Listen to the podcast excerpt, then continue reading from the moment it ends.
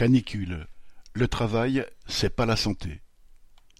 Les fortes chaleurs sont insupportables pour de nombreux travailleurs, d'autant plus quand la pression patronale ou les économies sur le matériel, la climatisation, la ventilation aggravent les conditions de travail.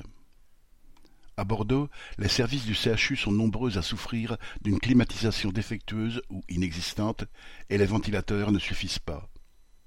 Au service pédiatrie, la température atteint à certains endroits 44 degrés, intenable pour les enfants et pour les soignants. Le thermomètre affiche 30 degrés dans les salles de travail des femmes enceintes où, malgré les travaux prévus, aucun devis ne mentionne l'installation d'un dispositif de climatisation. Face au manque de moyens, les soignants improvisent. L'une des solutions trouvées est d'étendre des draps mouillés sur les fenêtres de la maternité pour rafraîchir les lieux.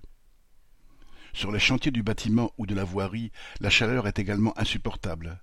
Là, les entreprises, sous la pression de leurs clients et pour leurs bénéfices, n'arrêtent pas leurs activités. Dans le bâtiment, le travail est maintenu, au mieux en adaptant les horaires, parfois en commençant plus tôt le matin ou avec quelques pauses rallongées. À Angoulême, la presse rapporte comme un exemple parmi tant d'autres que dès onze heures, il fait très chaud au stade Chanzy, où les ouvriers coulent à la main et à la brouette un enrobé de goudron fumant à cent soixante degrés.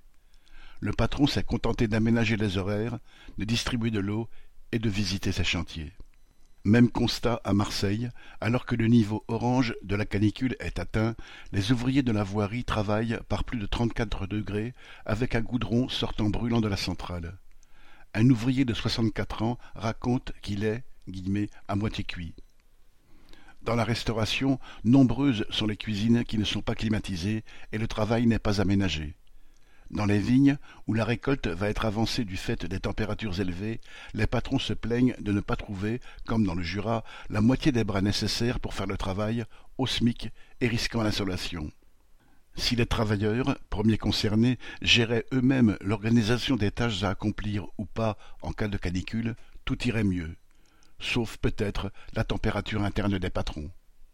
Serge Benham